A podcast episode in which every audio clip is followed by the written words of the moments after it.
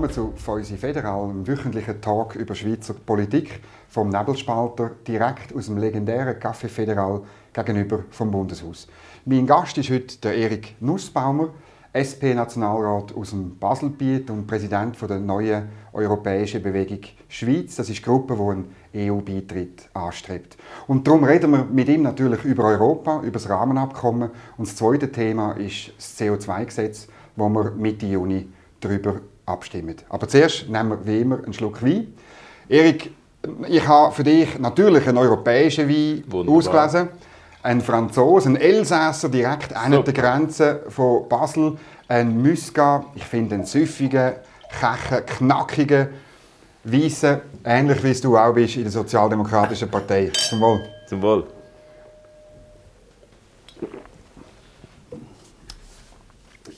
Hast du ihn gern? Sehr gut, sehr gut. Jetzt noch, wäre noch ein Flammenkuchen wäre noch das Richtige, was dazugehört. Das wäre sehr gut. Dann nehmen wir vielleicht nachher, wenn, Beizen, wenn wir irgendwo eine offene Beiz finden. Also, fangen wir an mit dem Rahmenabkommen. Du willst ja unbedingt, dass der Bundesrat das Abkommen dem Parlament übergibt. Ja, ich würde es noch ein bisschen anders formulieren. Ich glaube, zuallererst, der Bundesrat will diese Fragen klären. Und für das braucht er das Abkommen irgendwann. Die drei Fragen, müssen wir vielleicht auch also sagen. die institutionellen Fragen, die Erklärungen mhm. sind dann die im Detail, aber die institutionellen Fragen von der Streitbeilegung, von der Rechtsentwicklung, wie man das macht, äh, Rechtsanwendung äh, und Überwachung. Diese Fragen sind im Raum gestanden über all die Jahre. Und die hat man können klären in diesem institutionellen Rahmenabkommen. Dann hat man gesagt, es gibt noch drei Detailfragen, die wollen wir jetzt auch noch klären. Die sind? Unionsbürgerrichtlinie, Lohnschutz und äh, Beihilferecht. Genau. Und äh, in dieser Phase ist man jetzt. Und am Schluss, denke ich, ist es auch eine Frage von, von der Ausrichtung von der Europapolitik. Der Bundesrat muss wissen, ob er jetzt die Zielsetzung, die er sich im 13. gegeben hat, ob die kann erreichen kann. Und äh, dann kommt es natürlich dann zum äh, Entscheid im Parlament. Und, aber der Bundesrat ist im Moment noch am Zug und probiert immer noch die das Abkommen so zu gestalten, dass die Interessen der Schweiz gut ausgeglichen sind. Also, man will Klärungen in diesen drei Punkten und so viel man hört, hat man in keinem einzigen Punkt hat man eine Klärung bekommen, die irgendwie rechtsverbindlich ist. Also das Mandat, das der Bundesrat sich selber gegeben hat und seiner Chefunterhändlerin gegeben hat, ist nicht erfüllt. Warum soll er denn nicht einfach sagen, gut, das war's? Ja, ich glaube, weil er halt schon sieht, dass der bilaterale Weg, oder, das ist ein guter Weg für die Schweiz äh, indem wir die sektoriellen Zugang haben zum Markt. Wir können sagen, wo wir äh, Marktzugang wollen. Und das hat sich über die Jahre entwickelt und dann hat die EU gesagt, okay, diesen Weg könnt ihr weitergehen, aber ihr müsst ein institutionelles Gefüge rundherum machen. Und diese Möglichkeit, dass man die auf dem Tisch hat, die ist für unser Land einzigartig. Und darum glaube ich, ist es schon richtig, dass der Bundesrat bis zum letzten Zacken arbeitet und sagt, äh, das ist in unserem Interesse, das ist im Interesse der Arbeitsplätze in unserem Land, das ist im Interesse von von der wirtschaftlichen Entwicklung von unserem Land. Und darum sollte man nicht einfach so sagen, ja, es ist halt jetzt nicht gegangen und wir haben eine Detailfrage nicht können erklären und darum lassen wir es gerade fallen. Das hat doch damit zu tun, dass die drei Detailfragen gar nicht der Elefant im Raum sind, sondern genau die institutionellen Sachen, die du geklärt hast. Die Frage, oh. wer am Schluss entscheidet über eine Auslegung, der EuGH nach Text. Ähm, Gut, also, das ist doch das Problem, aber über das reden wir ja nicht einmal im Bundesrat. Nein, natürlich nicht. Also, man hat sicher darüber geredet, aber es ist, es ist natürlich so, dass wir in einer speziellen Situation sind. Wir haben die europäische Entwicklung, die eine Rechtsentwicklung ist, grenzüberschreitend für viele Staaten. Der Binnenmarkt und wo die Schweiz gesagt hat, da können wir nicht abseits stehen, da wollen wir irgendwie dabei sein. Und darum haben wir über all die Jahre gewisse Rechtsregulierungen, Rechtsvorschriften haben wir übernommen. Und, und das ist eigentlich, der bilaterale Weg ist nichts anderes als europäisches Recht übernehmen. Jetzt kann man sagen, das ist unsouverän. Jetzt kann man sagen, das ist ja eine Art Passivmitgliedschaft. Ja, das ist es natürlich. Und trotzdem ist es ein Weg, der für die Schweiz erfolgreich war. Und das muss man jetzt in einen institutionellen Rahmen setzen. Das hat man verhandelt und jetzt muss man sich entscheiden, ob man der erfolgreiche Weg, der bilaterale Weg ist ein erfolgreicher Weg, ob man da jetzt einfach will, mir nichts, dir nichts über Bord werfen und sagen, ja, wir haben uns nicht gefunden und dann ist es halt jetzt fertig. Ja, bis jetzt ist es halt einfach so gewesen, dass wir uns nicht verpflichtet haben, das EU-Recht zu übernehmen. In Zukunft würden wir uns verpflichten und es gibt ein Streitbeilegungsverfahren, wo am Schluss ein Gericht ist, das von der Gegenseite. Das ist schon natürlich nicht mehr der gleiche Weg wie den letzten 20 Jahren. Also es geht schon in eine Richtung, die Gegner von dem Abkommen sagen, es ist eigentlich faktisch dann Beitritt und man kann nicht mehr, es ist eine Einbahnstraße und es ist ein Verlauf vom bilateralen Weg. Was sagst du denn? Ja, gut, grundsätzlich haben wir auch immer das Interesse gehabt, dass wir die Rechtselemente natürlich weiterentwickeln. In einem anderen Kontext würden wir jetzt streiten, wir wollen ja eigentlich aufdatieren, die andere Seite will nicht mehr aufdatieren, was ist eigentlich da los? Also wir haben schon das Interesse, dass wir in der Rechtsharmonisierung vom Binnenmarkt an Jour sind, weil sonst haben wir nichts davon. Und jetzt hat die EU gesagt, ja gut, das machen wir doch gerade richtig, wir machen es institutionell, klären es, wie geht die, wie geht die dynamische Entwicklung von dem Recht, das wir in der EU beschließen, leider mhm. ohne euch, weil ihr ja nicht dabei sind. Mhm. Und, aber nachher dürfen ihr das quasi innerhalb von einer demokratischen Regeln, dürfen ihr das nachvollziehen, wenn ihr das wollt. Wenn ihr es nicht wollt, haben sie uns im Vertrag angeboten und gesagt, dürft ihr einmal entscheiden, dass ihr etwas nicht wollt. Dann gibt es sogenannte Ausgleichsmaßnahmen. Das hat man alles jetzt erreicht in diesem Vertrag und das wäre eigentlich für die Schweiz, also ich sage es so, es ist eine maßgeschneiderte Lösung für die Schweiz aufgrund von der Entwicklung des bilateralen Weg und wenn man das jetzt einfach so mir nicht, dir nicht aufgibt und so sagt, ja, es ist halt die grosse Frage nicht geklärt worden, dann ist man nicht ganz ehrlich mit sich selber, weil die Rechtsübernahme, das ist ein Teil des bilateralen Weg. Das haben wir immer gemacht und haben immer akzeptiert, dass wir nichts zu sagen haben in der Entwicklung des europäischen Rechts. Wir haben aber in gewissen, wir haben ja nur in ganz kleinen, quantitativ kleinen Bereich haben wir ja das Problem mit dem Nachvollzug, nicht in den technischen Sachen und so. Es geht um, in der Regel geht es immer um, um Immigration, Personenfreizügigkeit, dort haben wir in der Regel ein Problem. Ähm, und äh, ja, am meisten eigentlich dort. Ja, man kann, man kann es so zuspitzen und kann sagen, in der Personenfreizügigkeit, im Freizügigkeitselement ist die dynamische Rechtsentwicklung eine, eine grosse Herausforderung. Und das ist ja das auch, sind zwei Elemente, der Lohnschutz und die Unionsbürgerrichtlinie genau. sind beide im Freizügigkeitsbereich. Und beide sind mit der dynamischen Entwicklung vom europäischen Recht konfrontiert. Mhm. Jetzt kann man sagen, ja gut, äh, wir wollen das, wie, wie man so schön sagt, immunisiert haben, wir wollen hier nicht genau. dynamisch haben, wir wollen hier statisch, statisch bleiben. Deine Gewerkschaftskollegen aus deiner Partei sagen, das muss immunisiert werden. Das kann man ja probieren. Der Punkt ist, ja. man ist einfach nicht allein auf dieser Welt. Man kann nicht einfach nur die Schweizer Sicht in diesem bilateralen Weg sehen.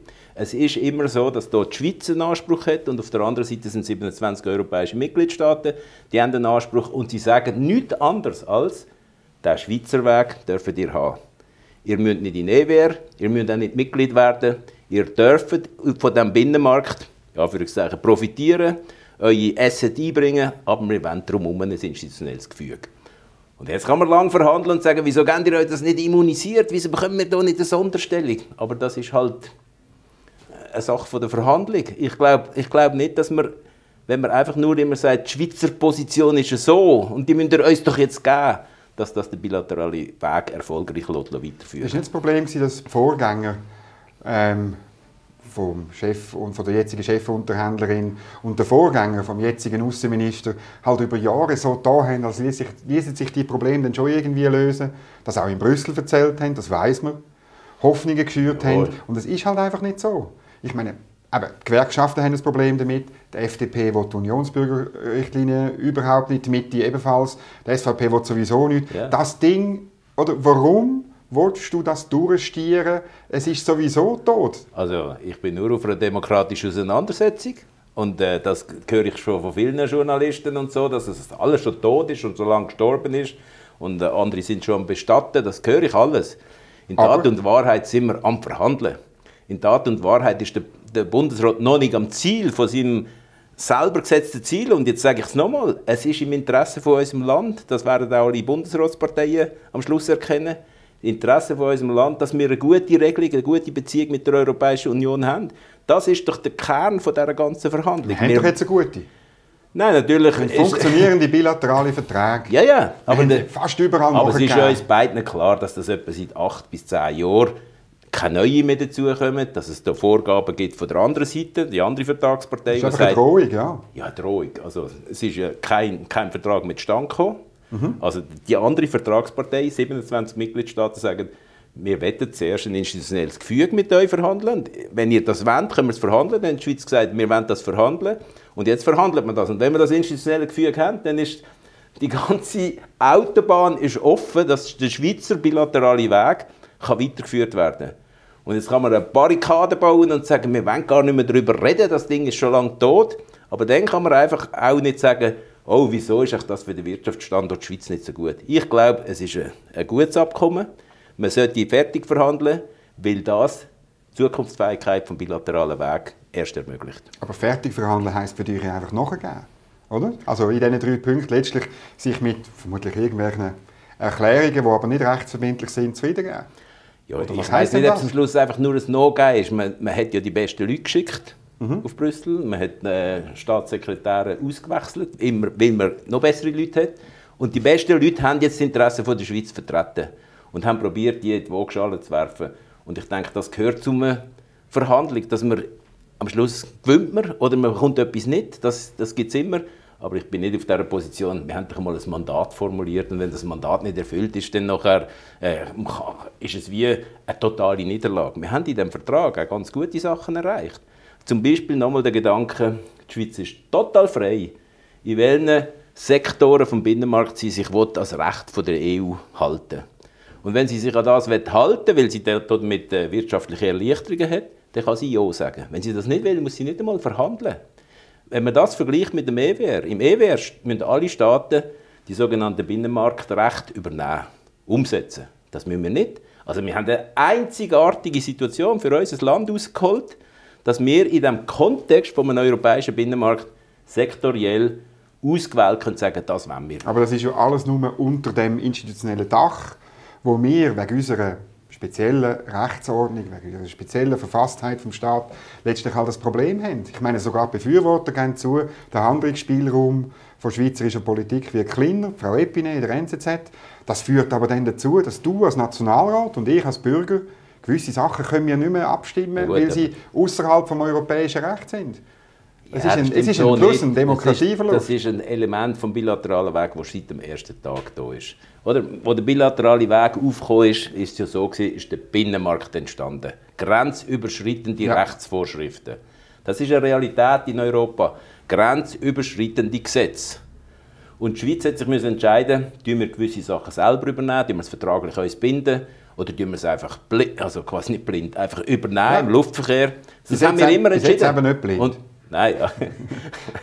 Bis jetzt haben wir das immer entschieden, was parlamentarisch hat müssen abgesichert oder entschieden werden, haben wir parlamentarisch gemacht. Das, was wir auf der Verwaltungsebene können regeln, hat man auf der Verwaltungsebene gemacht. Es ist nie, aber es ist nie das Demokratieprinzip ausgehöhlt worden. Aber bei der Gestaltung von diesen Rechtsvorschriften stehen wir völlig im Offside. Ja, das ist eigentlich die Unseriosität und die wenig Souveränität von der Schweiz, dass wir sagen, in Europa läuft eine Entwicklung von grenzüberschreitender Rechtsetzung und wir wollen einfach nicht dabei sein. Wir wollen nicht einmal mitreden. Wir ja, da bist du wenigstens Unsere Interessen wollen wir nicht einmal einbringen. Ja, für das müssen wir für den Beitritt sein. Da bin ich, genau. Also wenn man das wirklich so will, das ist eine Möglichkeit, da bin ich voll bei dir. Aber deine Kollegen in der SP, die jetzt eher gewerkschaftlich orientiert sind, die sagen, wir wollen das Thema Lohnschutz bei uns selber regeln.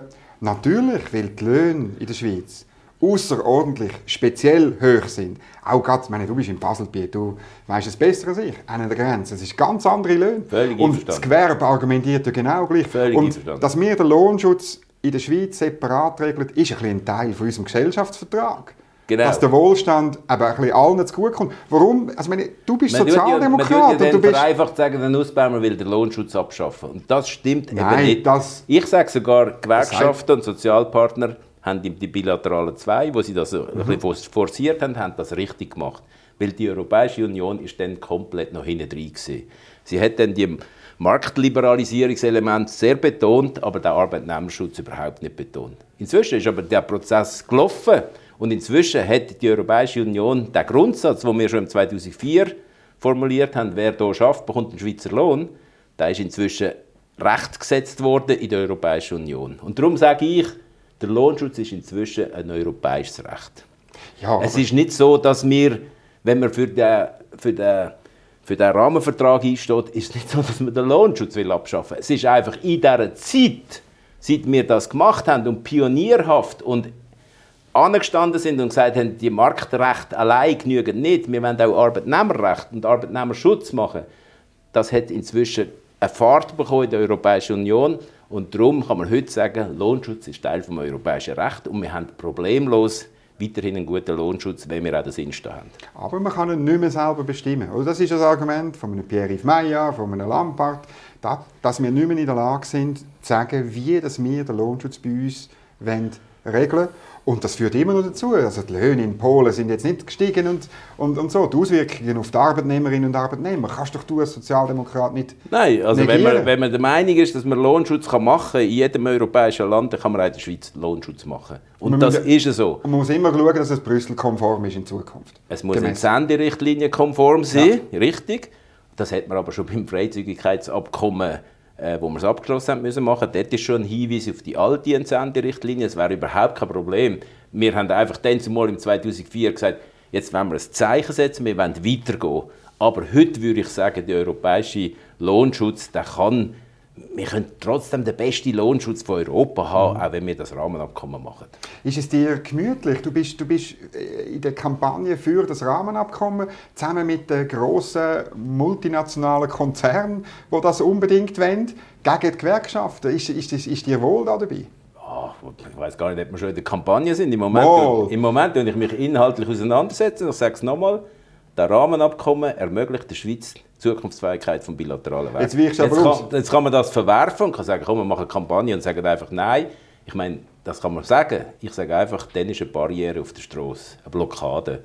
Und es hat noch niemand mehr können sagen, wie willst du von, dem, von der Realität, dass es einen europäischen Binnenmarkt gibt und dass wir hinderungsfrei mit diesem Binnenmarkt handeln Mehr oder weniger. Mehr oder weniger, aber es, die, Hindernis probiert man abzubauen, sagen Sie mhm. so. Und jetzt kommt der Punkt. Und das ist entscheidend für Arbeitsplätze in der Schweiz. Das ist entscheidend für Arbeitsplätze in der Schweiz, weil wenn die Hindernisse da sind, dann sind die Arbeitsplätze nicht mehr da. Da bin ich felsenfest überzeugt. Darum kann man schon sagen, ja, das ist jetzt gestorben. Aber die institutionellen Fragen, wie gehen wir mit dem, Rahmen, mit dem Binnenmarktrecht um, die Fragen bleiben im Raum. Und wenn man die nicht will lösen dann tut man nichts anderes als Arbeitsplätze in der Schweiz kaputt machen. Und darum bin ich so vehement dafür. Ich, ich sehe gar keinen Widerspruch, dass ich mich für ein institutionelles Gefüge einsetze und gleichzeitig sage, und das ist im Interesse der Arbeitnehmerinnen und Arbeitnehmer. Und jetzt kommt der Punkt, ja, das muss einen guten Lohnschutz haben.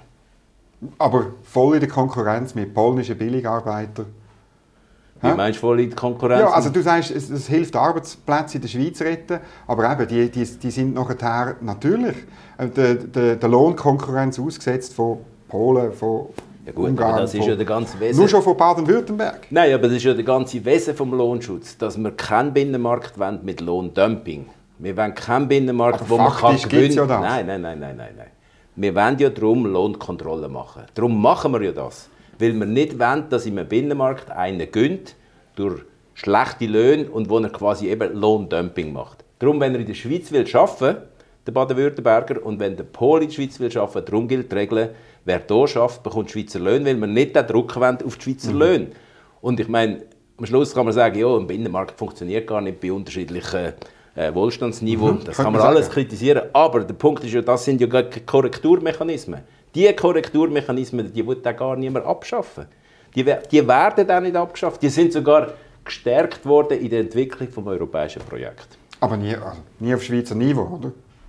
Also das würde ich jetzt noch testen. mit der Konventionalstrafe. Natürlich, natürlich, ist jetzt in der Entwicklung hat man gesagt, ja, die Konventionalstrafe dürfen nicht und so. Und ich finde auch, das können wir nicht, wenn wir ins Bett gehen wollen, es hat, es hat das Protokoll in dem, mhm. in dem Entwurf von dem Rahmenabkommen, wo ich finde, also die Kaution ist sinnentleert zum Beispiel. Mhm. Die, die, ist wirklich, macht keinen Sinn, so wie sie dort formuliert ist. Aber das heißt noch lange nicht, dass Euro, europaweit kein Lohnschutz möglich ist. Mhm. Also alle anderen Länder haben ja das Wohlstandsgefälle ist nicht nur Schweiz gegen Polen, es ist auch Deutschland gegen Polen. Und Natürlich. Die, die, die schaffen es auch, dass sie im Binnenmarkt ihren Lohnschutz durchsetzen können bei viel tieferen Unterschieden. Ja, natürlich, also, aber ich sage immer, wir müssen die Besten sein im Lohnschutz. Das ist meine These. Okay, aber jetzt gehen wir praktisch. Oder? In einer Woche, am nächsten Mittwoch, wird der Bundesrat über, darüber reden, über die Europapolitik. Ähm, vielleicht wird er etwas beschließen. Nachher, irgendwie zehn Tage später, geht er vielleicht auf Brüssel. Es gibt da verschiedene Varianten. Was soll, er, was soll er jetzt machen? Soll er einfach sagen, ja gut, ähm, wir brauchen das Abkommen dringend? Oder was würdest du im Bundesrat empfehlen? Also der Bundesrat hat natürlich eine strategische Zielsetzung die er seit dem 2013 verfolgt, nämlich ein institutionelles Gefüge zu schaffen, damit der bilaterale, Weg kann weitergehen kann. Wenn er das nicht schafft, dann geht der bilaterale Weg nicht weiter. In der Art, wie man sich erhofft hat. Dann bleibt es ein bisschen gestockt wie jetzt. Und von dort her müsste er jetzt schon er hat seine Unterhändlerin, seine Unterhändler geschickt und die haben jetzt etwas probiert. Wenn das nicht erreicht ist, tut man sie jetzt auf die politische Ebene aufnehmen, wie man das schon so sagt. Mhm.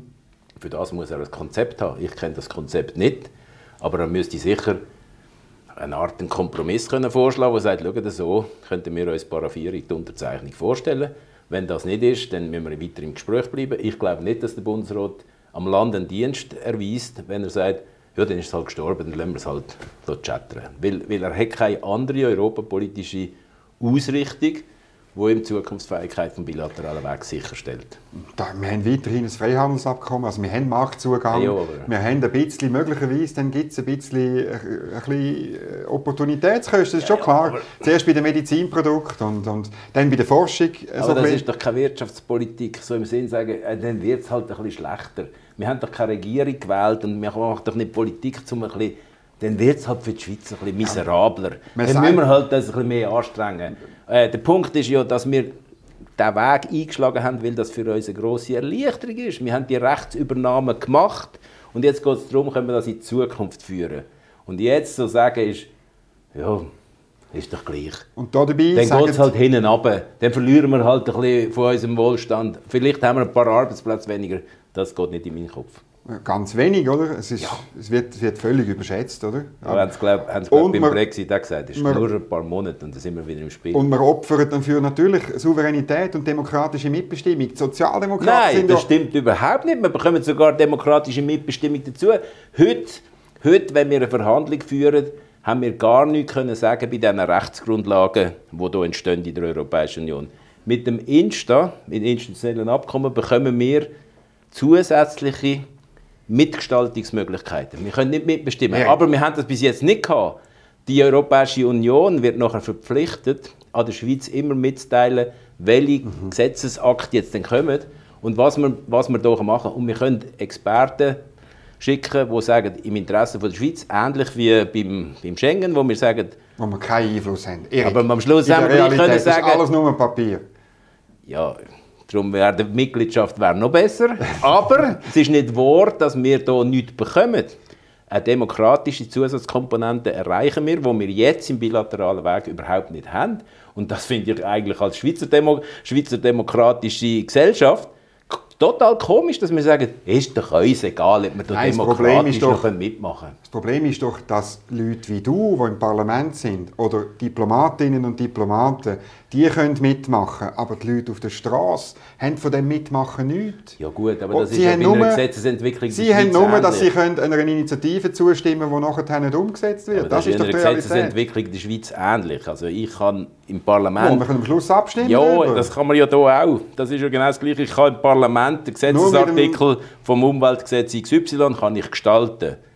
Aber meine Frau kann das schon nicht mehr, weil sie ist nicht Parlamentarierin. Sie kann am Schluss Nein sagen. Aber am Schluss kann sie abstimmen und so ist das beim europäischen Projekt auch. Wir können mitgestalten. Mit dem Damoklesschwert über dem Kopf von Sanktionen oder von einer Superguillotine. Erik, nein, nein, das nein, ist nicht mehr Demokratie. Nein, nein, so funktioniert doch Europa nicht. Also das wird immer so zelebriert. Irgendwo im Paragraph XY steht Superguillotine.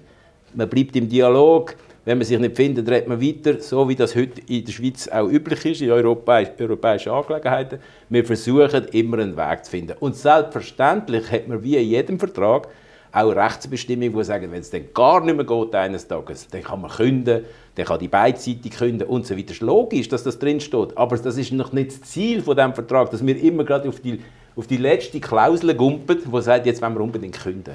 Die FDP sagt, wir stimmen dem Rahmenabkommen nicht zu. Die FDP, die sonst eigentlich für das Rahmenabkommen ist, die wollen die Guillotine weghaben. Der Mitte tönt es genau gleich. Ja, das, das wie ist... willst du am Schluss die Abstimmung gewinnen? Ich bin ja beeindruckt, wie du positiv denkst. Am Schluss können wir, können wir die Leute überzeugen also ich sage von so Abkommen. Die Abstimmung wird ganz, ganz zentral sein.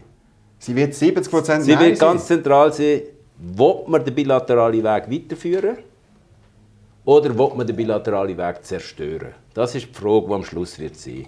Und die Schweiz hat eine Erfahrung gemacht, dass sie mit dem bilateralen Weg, wie sie ihn jetzt x Jahrzehnte schon praktiziert, dass sie das gute Erfahrungen gemacht hat. Darum ist die Abstimmungsfrage, die wird nicht mehr so detailreich sein, wie wir jetzt miteinander diskutieren. Natürlich wird es Fachleute geben, die sagen, diesen Paragraph hätte man noch besser machen können. Aber am Schluss geht es nur darum, wenn sie den bilateralen Weg in Zukunft führen, wenn sie damit ermöglichen, dass die Schweiz neue Binnenmarktabkommen machen kann, wenn sie ermöglichen, dass die Schweiz den Binnenmarktzugang hindernisfrei hat. All diese Fragen stehen im Raum. Wenn sie Nein stimmen, ist das alles kaputt. Das ist der Erik Nussbaumer. Wir sind bei Feusi Federal ähm, wöchentlichen Tag über Schweizer Politik. Ich will noch ein zweites Thema anschneiden, wo du auch Experte bist, ähm, nicht nur in europäischen Fragen, nämlich das CO2-Gesetz, wo wir Mitte Juni darüber abstimmen. Und jetzt zieht so langsam der Abstimmungskampf an und ich muss da sagen, die grosse Frage, die ich im Raum ein bisschen sehe, ist, was bringt es wirklich bei dem Gesetzesprojekt? Weißt, wie viel, wie viel CO2-Reduktion bringen wir an? Von außen hat man den Eindruck, es ist ein grosses Paket, es hat auch viele Details, wo wir jetzt nicht darauf eingehen können. Aber am Ende des Tages, was für eine Reduktion bringen wir an? Also am Ende des Tages ist es ja so, dass äh, alle Länder der Welt sich in dem Paris-Abkommen verpflichtet haben, ihren Beitrag zu leisten von der CO2-Minderung. Und wir haben eine Zielsetzung, die sagt, wir wollen jetzt 50 Prozent oben runterkommen, bezogen auf das Jahr 90, äh, im Jahr 2030. 2030. Mhm.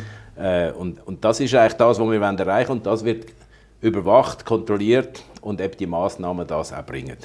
Und das ist der ganze, der ganze ja, Ansatz. Jetzt, was der, bringt? Der ganze Ansatz ist, dass das die ganze Welt probiert auch so zu machen, weil sie sich miteinander verpflichtet haben, dass jedes Land durch politische Maßnahmen, wirtschaftliche Maßnahmen einen Beitrag leistet, dass die CO2-Minderung stattfindet. Und jetzt, was bringt es? Es bringt natürlich in diesen Bereich, wo wir jetzt Maßnahmen gemacht haben, entsprechende Senkungspotenzial. Fangen da bei den Gebäuden, wo wir schon immer ein Gebäudeprogramm hatten, wo wir sagen, wenn du das Gebäude fossilfrei, ohne Öl und Gas betreibst, dann bekommst du vielleicht noch eine Unterstützung. So tut man Anreize schaffen, dass die Leute die richtigen Investitionen machen.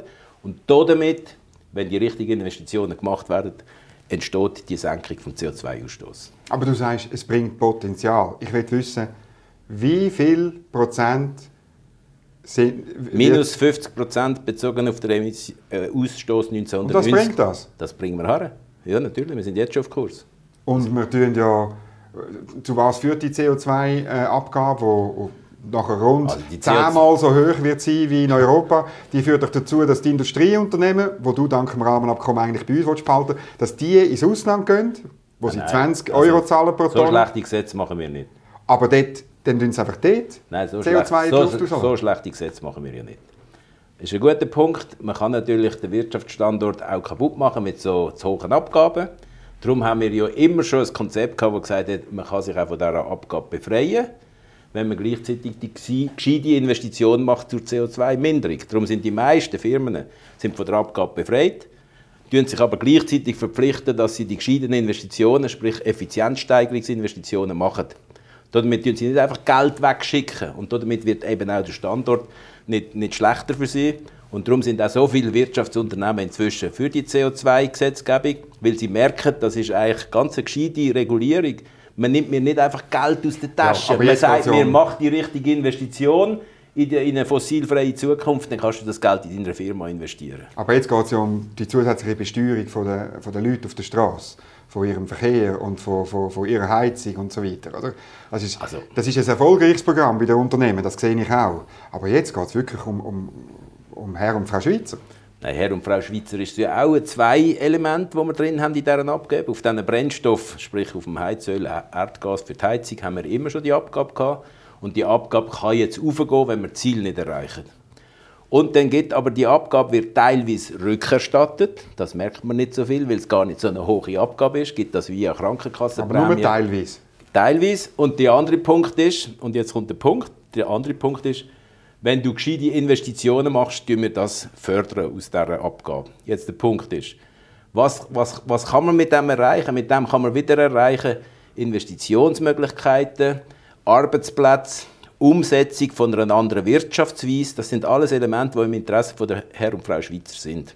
Und darum glaube ich, ist es nicht so, dass am 13. Juni nur die Frage im Raum steht, nimmt man mir Geld weg? Nein, man ermöglicht, dass eine andere Wirtschaftsweise entsteht, dass man einen Beitrag leistet zur Klima äh, Schutz. Und darum ist das CO2-Gesetz eine ausgewogene Sache, wo weder den Wirtschaftsstandort kaputt macht, noch irgendwie einfach mein Portemonnaie leert. Du hast gesagt, eben, was man erreicht, ist vor allem ein riesiger Topf Geld, rund eine Milliarde, wo nachher ihr als Politiker, deine Bundesrätin Simonetta Samaruga, verteilen Und was machen ihr denn damit? Irgendwelche Projekte, Effektivität, sehen wir dann? Ja, nein, wir machen, Warum tun das nicht ganz Wir machen nicht irgendwelche Projekte. Am Schluss ist es sehr viele Möglichkeiten für private Investitionen. Was eigentlich total Subvention. Sehr, Subvention. Nein, aber dass private Investitionen ausgelöst werden. Wenn das Geld wirklich behalten werden und quasi der Staat nur investieren würde, dann könnte ich die Kritik noch verstehen. Aber das ist nicht so. Das ist so, dass das Programm, wo wir dann sagen, das Geld tun wir, das ist für den privaten Immobilieninvestor, wenn er ein gescheites Haus baut, dann bekommt er einen gewissen Anreiz, wenn er das macht. Und von dort her ist das überhaupt, und das löst zusätzliche private Investitionen aus. Es gibt ja nichts Besseres als das, dass man mit wenig staatlicher Subvention kann sagen, wenn du etwas Gescheites machst, dann nachher wir das unterstützen. Ja, man nimmt es natürlich, man nimmt es der Allgemeinheit aus dem Portemonnaie und gibt es dann in der Regel eher gut situierte Leute, Nein, weil jemand anderes macht das nämlich nicht. Wir haben ja, wir haben ja die Herausforderung, dass wir miteinander müssen die Klimaschutzmaßnahmen machen und das heißt, wenn ich eine gescheite Heizung mache, wenn Sie eine gescheite Heizung machen, dann nachher kann man am Schluss die Abgabe vermeiden. Und das ist ganz ein normaler Lenkungsmechanismus, den man in der Umweltökonomie kennt. Und aus dem Lenkungsmechanismus kann man jetzt sagen, sollen wir jetzt das puritanisch alles zurückgeben oder mhm. wir jetzt einen Teil noch nehmen und noch weitere Investitionen ermöglichen. Und ich sage, das ist gescheit, man tut noch weitere Investitionen ermöglichen, aber ich bin dabei, das muss effizient sein, das darf nicht bürokratisch werden, all diese Sachen, die Gefahren gibt es immer bei so einem Programm. Aber das ist kein Grund, das CO2-Gesetz abzulehnen. Flugticketabgabe, wie viel weniger wird geflogen in Zukunft? Also ich weiß gar nicht, ob dann das Ziel überhaupt noch geflogen wird. Nee, das, also ich, ich, hoffe schon, dass es sind auch Arbeitsplätze. Da habe ich auch eine spezielle Position. Ich finde, äh, man kann nicht einfach äh, glücklich sein, wenn Arbeitsplätze verloren gehen, mhm. jetzt auch in dieser Krise.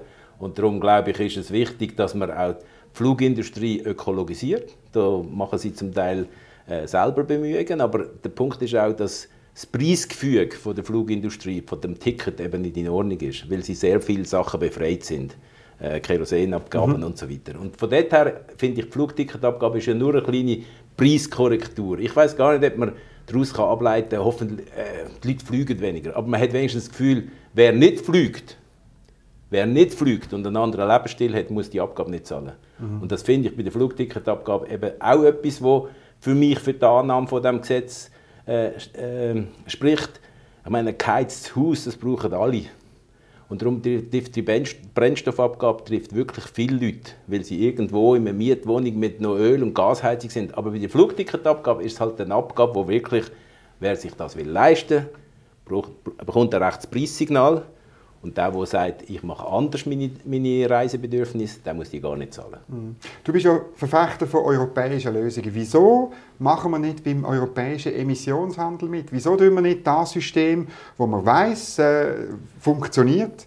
Warum, warum tun wir einfach eine Steuererhöhung machen? Ich habe das Gefühl, die Ideologie hat über, über wir Rationalität. Wir sind ja beim Emissionshandel dabei. Wir haben, ja, aber so, wir haben jetzt noch die Flugticketabgabe, das wäre Kritik, die hat jetzt noch so ein Swiss-Finish-Tüpfchen Ja, genau. Das, das kann man kritisieren, aber ich finde, mein Argument, dass eben das Flugticket nicht das richtige Preissignal ist, weil sie wirklich bevorteilt sind bezüglich ihrer Umweltbelastung. Die Flugindustrie ist bevorteilt, weil sie auf dem Treibstoff keine Abgaben und keine Steuern hat. Und das ist aus der Geschichte heraus von der Entwicklung der Flugindustrie entstanden. Und das sollte man jetzt im Zeitalter von der Klimaerwärmung sollte man das überwinden. Und darum ist es ein kleines Zeichen, um zu sagen, da muss eine Preiskorrektur stattfinden. Aber auch bei der CO2-Abgabe haben wir jetzt dann die weltweit, glaube ich, die weltweit höchste CO2-Abgabe, wenn ich es richtig im Kopf habe. Also das man kann auf die weltweit höchste vielleicht gehen, aber wir sind noch nicht dort. Ja, man wird gehen. Entschuldigung, das nein, weißt du genau. Man, wenn sich, also, da, da glaube ich jetzt nicht, dass einfach das Gesetz dann einfach so bam, gemacht wird. Ich nehme ein Beispiel. Mobilität haben wir jetzt sehr stark immer noch fossile Autos, mhm. Benziner. Mhm. Da gibt es eine radikale technologische Entwicklung, die die Schweiz sozusagen noch nichts gemacht hat, außer in der Forschung vielleicht, aber wir haben noch nie eine Abgabe gekauft auf Treibstoff. Wir haben noch nie gesagt, Elektroautos werden extrem gefördert. Also wir haben noch nie eine Abgabe auf Treibstoff gehabt? Nein, haben wir nicht. Nur Brennstoff. Ja gut, ja. Also, wir sonst, sonst haben wir 80 Kompensationen. Sonst haben wir 80 Gramm pro Liter Benzin haben wir also ja, wir Abgaben. Ja, aber keine, ich ja. meine, keine Klimaabgabe ja. in dem Sinn. Ja, CO2-Abgabe. Ja. Einverstanden, Strassen müssen auch gebaut sein. Ja. Also wie auch immer, was ich will sagen, in der Elektromobilität hat die Schweiz relativ wenig regulierend eingegriffen und dort findet weltweit eine, eine technologische Revolution statt. Darum kann man nicht einfach sagen, die Abgabe müssen wir dann sowieso holen, weil es passiert nichts. Es passieren auch technologische Entwicklungen und Mobilität ist das beste Beispiel, dass es auch aufgrund von technologischen Entwicklungen andere Emissionscharaktere kann geben kann. Und die Elektromobilität hat eine tiefere Emission als einfach nur fossile Autos. Und das wird in den nächsten fünf Jahren eine Revolution durch Europa gehen, weil die grossen Autokonzerne jetzt alle umsatteln. Das werden wir dann sehen, sicher wieder mal miteinander besprechen. Erik Nussbaumer, vielen Dank fürs Kommen und fürs Diskutieren. Themen gehen uns nicht aus. Wir sehen uns sicher ein anderes Mal wieder. Und ich wünsche Ihnen allen einen schönen Tag. Merci vielmals.